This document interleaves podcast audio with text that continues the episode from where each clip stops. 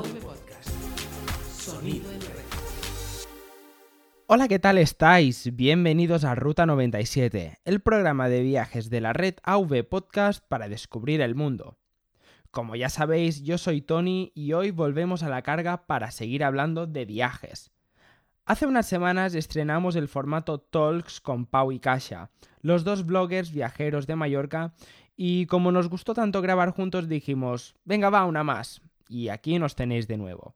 No obstante, hoy venimos a hablar sobre preparar un viaje mochilero, que si habéis escuchado el episodio anterior os acordaréis que es su especialidad. Es por eso que hoy vuelvo a estar con ellos para que nos cuenten todas sus aventuras, punto de vista y lo que hay que hacer para que nos salga un viaje redondo. Así que, si estás planeando en irte a recorrer el mundo a cuestas, este es tu episodio. Recordad que estamos presentes en iVoox, iTunes, en avpodcast.net, así como también en Twitter y Facebook para que así no os perdáis ninguna de nuestras novedades. También deciros que si os gusta el programa lo recomendéis a vuestros amigos, familia y a toda persona a la que le guste viajar.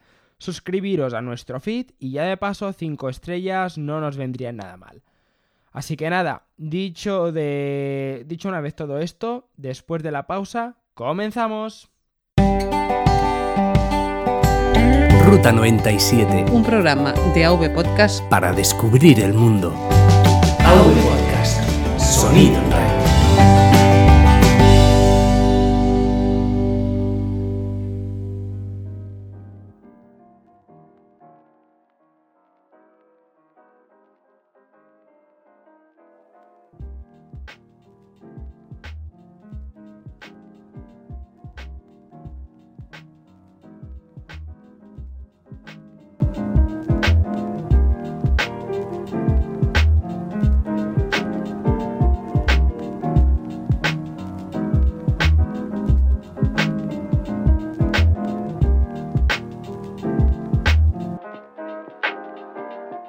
Bueno, Pau, Kasha, antes de empezar, ¿a qué tipo de gente recomendáis que se vaya de mochilero y por qué? Yo creo que a cualquier persona que le dé prioridad a la comodidad y que no le importe ir un poco arrugado. ¿Cuál fue vuestro primer viaje con mochila? Para mí fue Marruecos. Yo creo que fue Tailandia. ¿Qué creéis que es lo mejor de viajar con mochila y lo peor? Yo creo que lo, lo- lo mejor es la comodidad y que te puedes desplazar mucho más fácil que con una maleta. Ah, mientras tanto, tienes las manos libres, entonces puedes seguir haciendo fotos o vídeos como en nuestro caso. Y, y los fallos, pues yo no le veo muchos fallos. Ir en mochila, a ver, que tienes que cargar en tu espalda, pero peor es arrastrarlo por tierra en según qué país. Y que se puede hacer daño el, el material, ¿no? Porque si lleváis equipo de grabación, ropa y todo eso, que, que se dañe lo más mínimo. Sí, al fin y al cabo, como más cerca de ti mejor, pero es que según qué países no hay baldosas. Claro. Y arrastrar una maleta por según qué sitios es imposible. Sobre la mochila, ¿cuánto debe pesar más o menos la mochila para que se haga cómodo, no pese la espalda y a la vez poder llevar el máximo de, de- de equipamiento posible? Google y Siri dirán otras cosas, pero nosotros tenemos calculado que aproximadamente son 12 kilos. Aunque nunca llegamos a eso. En el último viaje que hicimos, el viaje de 50 días, nuestras mochilas pesaban 8 kilos cada uno. Entonces yo creo que no es, demasiado. Y yo creo que yo, por ejemplo, voy aprendiendo de viaje en viaje y cada vez llevo menos cosas. Porque claro, el tema de llevarse cosas a la mochila es muy importante. ¿Qué es lo indispensable a llevarse dentro de la mochila? ¿Qué es lo prioritario que soléis decir, va, esto me lo llevo sí o sí y esto es prescindible? ¿Qué es lo que más importante, la- lo que dais más importancia a la hora de a la Aquí, mochila? a- aquí Pau te va a aparecer un MacGyver, ya verás. Lo más hay dos cosas muy importantes. Primera, tiritas de sutura. Si te cortas, sobre todo casa siempre se corta, es verdad. ah, hay que llevar tiritas de sutura para cualquier corte cerrarlo rápido, porque a saber dónde estás, si tienes una farmacia cerca o un doctor cerca. Y lo segundo, es bastante gracioso, y es una cuerda para tender la ropa. O para cualquier cosa, hay que llevar una cuerda siempre, siempre en la mochila. Bueno, Pau también de vez en cuando lleva bridas, depende del viaje. pero Sí, también llevo bridas. Una brida te sirve para cualquier cosa, ¿eh? Sí. no te lo imaginas. Sí, sí, y le hace más MacGyver que, que nunca mejor dicho. ¿Cómo organizáis la mochila? ¿Cómo os organizáis la mochila vosotros? A ver, Casa la la hace bastante diferente a la mía. Yo cojo bolsas pequeñas de plástico y intento embutir ahí todo ahí adentro. Eso es el 20% de la mochila y el 80% suele ser electrónica. Sí, pero las bolsas esas lo que hay que explicar es que son como unos conjuntos para cada día. Correcto. Ah, ¿Son las típicas bolsas que te darían un pez en una tienda de peces? Pues ves a una tienda de peces, le pides unas cuantas bolsas, se las pagas y van perfectas. En vuestro caso, que grabáis vídeos, ¿os representa mucho peso el equipo de grabación? Es la gran mayoría. Yo creo que, como ha dicho Pau, un, un 80% más a mí o es el menos. 80 y a Kasia suele llevar el portátil y alguna cosilla más. A Kasia es un 20 Sí. del peso total. Y un aspecto muy importante que ahora vamos a tratar, eh, tema medicamentos. ¿Qué cosas se pueden llevar dentro de la mochila para poder pasar un mal trago en algún momento determinado? Yo mm, siempre, pero siempre tengo que llevar algo para quitarme el mareo en los barcos, porque siempre vamos a ir en un barco o en un autobús. Entonces, para mí es indispensable llevar algunas pastillas que me ayuden con eso. Tipo biodraminas y cosas así. Exacto. Y después no olvidar los antidiarreicos, que en países no europeos nuestras defensas y nuestras bacterias no están muy acostumbradas. Y algo para bajarte la fiebre. No quieres despertarte a las 2 de la mañana con fiebre en cualquier país y tenerte que ir a buscar una farmacia de guardia. Claro, porque eso muchas veces suelen, suelen ser imprevistos. ¿Hay alguna cosa que os llevéis para casos de emergencia? Eh, Yo creo que siempre nos llevamos la tarjeta y ya está. La- pasamos la visa cuando tenemos una emergencia y ya está. Pero respecto a medicamentos o respecto No, a... respecto a cualquier cosa. ¿no? Respecto a, cual- a cualquier imprevisto que os pueda pasar, ¿habéis tenido, habéis caído por algún sitio o, o estáis enfermos o cosas así? Pues sí, la, visa. La visa y ya está. A ver, sí, a ver, lo más importante que te lleves a un viaje es un buen seguro de viaje. Que te cubra lo que te vaya a pasar, porque sí, te puedes ir a Filipinas y a lo mejor un hospital te cuesta 5 euros. Pero si tienes que volver a España y rápido, la broma se sube a 3.000, 4.000. Y eso en Filipinas. Ah, que te operen de apendicitis en Estados Unidos son 60.000 euros. Así que más vale contratar un seguro. Hay seguros españoles que ya te cubren en el extranjero. Y, eh, y después hay seguros privados o seguros de la propia compañía donde cojas el vuelo que lo puedes contratar. Sí, yo creo que por muy mochileros que, que uno, por muy mochilero que uno sea y por muy barato que intente viajar, sí que tiene que estar siempre preparado para los pagos imprevistos y gastos imprevistos. Claro, porque por mucha mochila, lo que, lo que tú dices, hay que ir. No, no se puede ir con las manos vacías ni, ni nada por el estilo, porque al final es un estilo de viaje, queramos solo un poquito más arriesgado y más atrevido, si lo quieres decir así que un Pero una apendicitis te puede pasar realmente en Sí, no, cualquier eso lado. también. Entonces, al fin y al cabo, es cógete un seguro, gástate tus 40, 50 euros, que valen la pena. Tema ropa. ¿Qué llevar y qué no hay que llevar dentro de la mochila? Yo creo que eso también depende mucho de- del lugar al que viajas. Ah, yo siempre apuesto por la ropa cómoda, más o menos intento que todo pegue bien con todo. A Ah, mí esa parte me hace exactamente igual. Que me arrugue lo mínimo, lo mínimo posible y ya está. Y, y ropa que, que- que te gusta, porque en nuestro caso vas a viajar durante dos meses y, y vas a llevarla y llevarla y Son llevarla. las cuatro, que, tres, cuatro camisetas durante tres meses. así que más vale que te guste, porque te vas a hartar de ella. Sobre los gastos es una cosa bastante importante, ya que si se hacen viajes largos, como es el vuestro caso, como es vuestro caso de estar 50 días por el sudeste asiático, al final son el dinero se hace cuesta arriba. ¿Cómo organizáis los gastos a la hora de coger los vuelos, por ejemplo? ¿Cómo, cómo cogéis los billetes de avión? Pues realmente eh, va a sonar un poco así a lo loco, pero nos metemos en Skyscanner, que es un comparador de vuelos, como puede ser cualquier otro. Le ponemos desde dónde queremos salir y de ahí le damos a cualquier lugar y lo que salga. Y dentro de lo que salga vemos lo que nos podemos permitir y acabamos en países que a lo mejor no pensamos que nunca íbamos a ir y Sí, además yo creo que, a ver, sí que hay casos que hay que reservar vuelos con antelación, pero creo que eso empieza a ser un poco leyenda urbana, porque sí que hubo casos que reservamos billetes casi casi de un día para otro y sí que fueron ofertas muy buenas. bueno, de un día para otro casi se refiere con tres semanas de antelación. Bueno, De un día para otro te puede salir muy caro. ya. Respecto a reservar también, cuando estáis en las islas donde viajáis, ¿Cómo os movéis por ahí? Es decir, el transporte, que, ¿cómo os administráis el dinero a la hora de ir de un sitio a otro dentro cuando estáis dentro del viaje? Pues, a ver, yo intento ir en tren, pero hay países, países que no hay trenes. Entonces hay que coger autobuses. Si se puede coger tren o autobús antes que un avión caro, se coge tren o autobús. O barco, como en el caso de Filipinas, O que aunque sí. yo me mareaba mucho y preferiría mil veces irme en avión, íbamos en, en barco. Eh, en los últimos vídeos que habéis colgado de Filipinas, eh, el barco estaba bastante presente, ¿no? Ah, cogimos No sé cuántos. seis, siete barcos, creo, en, en- en las semanas que estuvimos. En Filipinas el caso es este, que si tú quieres realmente ver algo que merezca la pena, tienes que desplazarte un montón. Claro, porque al ser un archipiélago con tantas islas, al final pues tienes mil cosas que ver y nunca acabas, por así Exacto. decirlo.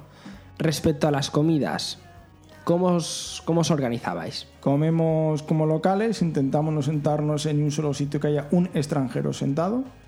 Aquí en Mallorca se ve mucho. Vas a según qué barrio y está lleno de extranjeros y ni un solo local. Pues intentamos hacer lo mismo en donde, donde viajamos. Sí, y la comida callejera pues también nos gusta mucho y comemos pues de lo que haya, casi casi. Y con un plato de arroz y huevo yo ya me apaño. Es no comida de supervivencia, o- según qué día. Y sobre el alojamiento, como, eh, porque este tema puede que sea el más importante de todos, ¿no? El hecho de ir a un país desconocido y lejano puede que muchas veces os arriesguéis con el tema del alojamiento, hoteles, albergues. ¿Qué preferís vosotros? ¿Hotel, albergue, Airbnb si hay, couchsurfing? ¿Cuál es vuestra opción prioritaria a la hora de, de escoger un alojamiento? A ver, Kasha va a decir lo que va a decir ahora. Yo os voy a decir que entramos en un hotel, Kasha mira la habitación, Kasha decide si nos quedamos o no, y si el precio nos conviene, nos quedamos. Bueno, yo lo que más me gusta son los hoteles de cinco estrellas, ¿para qué mentirnos? ¿A quién no? Pero claro, lo que se puede hacer durante dos o tres meses cuando viajas es totalmente distinto. No, no creo que vea mucho, mucho país estando todo el rato en un hotel cinco Claro, estrellas. la, la gracia está en salir afuera y explorar mundo, como Exactamente. Entonces, ah, yo la mayoría de las veces nos quedamos en hostales, en hoteles, ah, y intentamos encontrar alguna oferta que, que tenga la mejor re- eh, relación calidad-precio. O simplemente una mañana nos dedicamos durante una o dos horas en moto a recorrer hoteles y que nos enseñen habitaciones. Que eso suena un poco raro, pero tú vas al hotel, pides que te enseñen la habitación, te dan un precio, lo regateas y si acabáis haciendo un trato, pues Pues mejor. ¿no? ahorras. También en el viaje de Filipi- a- a- también en el viaje por Filipinas el caso fue que muchas veces acabábamos en algunos pueblos que ni siquiera sabíamos que íbamos a acabar ahí. Entonces sería imposible eh, reservar hoteles con antelación. Entonces buscábamos, o- buscábamos alojamiento sobre la marcha. Y además, un poco lo de no reservar los hoteles antes de emprender el viaje, hicimos esto un poco aposta, porque sabíamos que siendo un viaje tan largo no podíamos hacerlo porque si nos fallaba un día o no llegábamos un día a cierto punto o cambiábamos de planes, eso iba a ser un dominó que íbamos a perder todas las reservas y realmente no tenía mucho sentido hacerlo. Y sabiendo todo esto que me habéis dicho ahora, que habéis comentado, ¿tenéis un presupuesto fijado antes, de- o sea, fijáis un presupuesto antes de iniciar el viaje o vais sobre la marcha?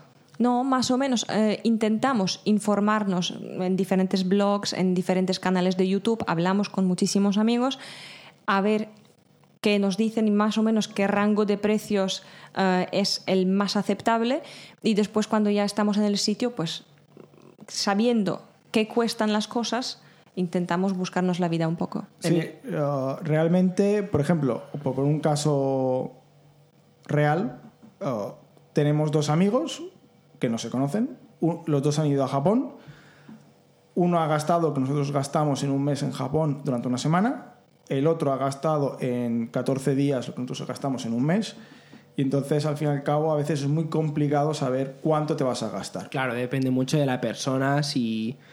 Pero bueno, eh, cosas importantes. En el caso de Filipinas, por ejemplo, que es la serie de vídeos de viajes más reciente que tenéis en el canal, ¿cuál, fue vuestro presu- ¿cuál era vuestro presupuesto máximo diario? Normalmente son entre 50 y 60 euros, 50, 60 Por euros al pareja. día. Por los dos. los dos. Los dos teniendo en cuenta el transporte, las comidas y el alojamiento. Correcto. Hay días que sale más barato y hay días que sale más caro. Hombre, también depende de la zona de donde uno está. No es lo mismo encontrar un hotel por 20 euros que por 10 euros. Siempre tiene que haber un margen para poder gastar más o menos. Y hay veces que acabas en un restaurante y no hay más que pagar. Hombre, eso siempre. Las comidas en Filipinas, eh, como tú bien has dicho, comíais como locales. Eh, suelen costar mucho dinero las comidas. Un, un plato ahí de, de lo más normal que, suele costar. Cenar son- es un euro y medio más o menos. Y comer, que yo me gusta comer un poco más, dos euros. Claro, porque la moneda de Filipinas, ¿cuál es? El Pesos. peso filipino. El peso filipino. Y más o menos a cambio al euro está más barato, ¿no? Ah, Mucho más bueno, barato. El nivel de vida, ahí tienen un nivel de vida más pobre y entonces todo sale más barato a nuestro, desde Claro, nuestro desde punto de nuestro vista. punto de vista occidental y Correcto. europeo. Bueno, sobre los destinos. ¿Cuáles son los mejores destinos, según vosotros, para ir de mochilero y por qué? ¿Hay algún destino que digáis, este país en especial es idóneo para hacer un viaje en mochila? ¿Hay alguna razón? ¿Por qué? Yo creo que todos los destinos son buenos para ir con mochila, pero ah, sin embargo hay mucha tradición de mochilero en el sudeste asiático. Ahí siempre, se- o sea, me parece que siempre se ha ido de esta forma y la gente está acostumbrada a Aunque viajar. toda por ellos. Europa, toda América, Sí, también. te la puedes hacer entera. África lo veo un poco más complicado de mochilero, aunque es posible. ¿Y cuál creéis que es el país más seguro, o al menos de los países que habéis estado, cuál es el que creéis que es más seguro, el que porta más confianza a la hora de realizar un viaje mochilero? Yo diría que Japón y Singapur, para mí estos países son muy seguros. ¿Y los más peligrosos? Yo es que soy un cabra loca, para mí no hay peligro, pero a ver, todo el sudeste asiático hay que ir con cuidado, todo África hay que ir con cuidado, Sudamérica hay que ir con cuidado, en Europa tampoco nos quedamos cortos, hay carteristas por todos lados, ah, te pueden robar en cualquier esquina, pero al fin y al cabo, si le pones un poco de sentido común y no vas con el palo selfie con tu móvil en una calle abarrotada de gente como si no te lo fueran a quitar, todo es seguro hasta que tú lo vuelves inseguro. ¿El más económico? El más económico. No sé, yo diría que a lo mejor Birmania. Sí, Birma- Birmania fue bastante, bastante Yo creo que en. Birmania gastamos bastante poco. Que aún no la habéis visto y saldrá próximamente. ¿Y el más caro en el que habéis estado? ¿Qué Ah. más dinero os habéis dejado? El que yo pensaba que iba a ser más caro, pensaba que iba a ser eh, Singapur, pero ahí desde luego que no gastamos tanto como pensábamos.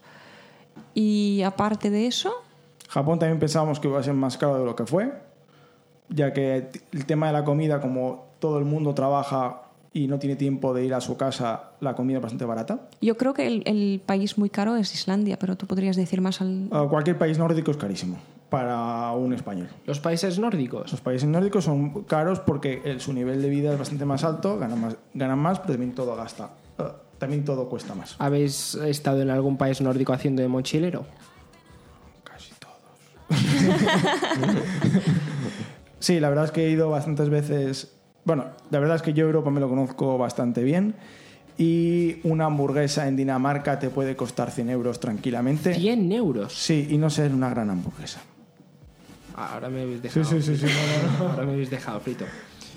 Y ya para ir acabando, ¿cómo elegís los destinos? ¿En qué os basáis a la hora de decir me voy a este país y no a este para hacer un viaje de, de mochila? Pues primero que todo em- empezamos desde cosas muy básicas. Primero nos preguntamos, ¿este año me apetece ir a pasar frío o calor? Cuando tenemos esto decidido, empezamos a mirar ofertas. Buscamos, primero miramos ah, las ofertas a cualquier sitio y empezamos a descartar. Miramos los vuelos, miramos las ofertas, ah, descartamos los sitios muy turísticos y los que muy de moda están ahora mismo. Descartamos países en guerra o países con diluvios universales, o sea, en temporada de lluvias. y entonces nos quedamos con nuestro destino. Y aunque parezca raro, no hay tantos. Bueno, pues Pau, Kasia, muchísimas gracias por haber venido otra vez a Ruta 97. Sin duda ha sido una charla más que interesante porque seguramente ayudemos a alguna que otra persona que esté pensando en hacer viajes de este tipo y al menos teniendo a dos personas curtidas en varias batallas, pues está mejor que mejor. Que mejor. Al fin y al cabo, o si te apetece intentarlo, inténtalo y Sal de tu burbujita y disfruta, porque te va a encantar. Claro, no hace falta que empieces por un viaje de dos meses, basta con que hagas un interrail por Europa y ya está. O un viaje por tu mismo país, Claro, que también, también. tiene mucho que enseñar. Claro, no hace falta irse mucho más lejos.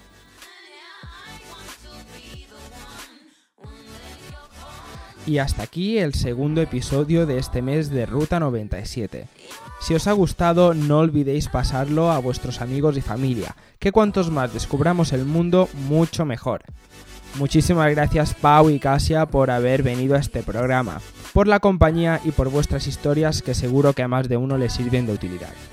Y a vosotros, queridos oyentes, recordad que podéis suscribiros a nuestro feed y también podéis echarle un vistazo al canal de Pau y Kasia y sus redes sociales que os dejaremos en las notas del programa.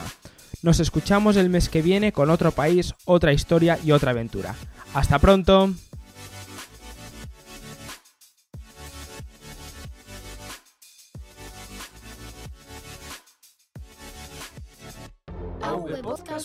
Sonido en red.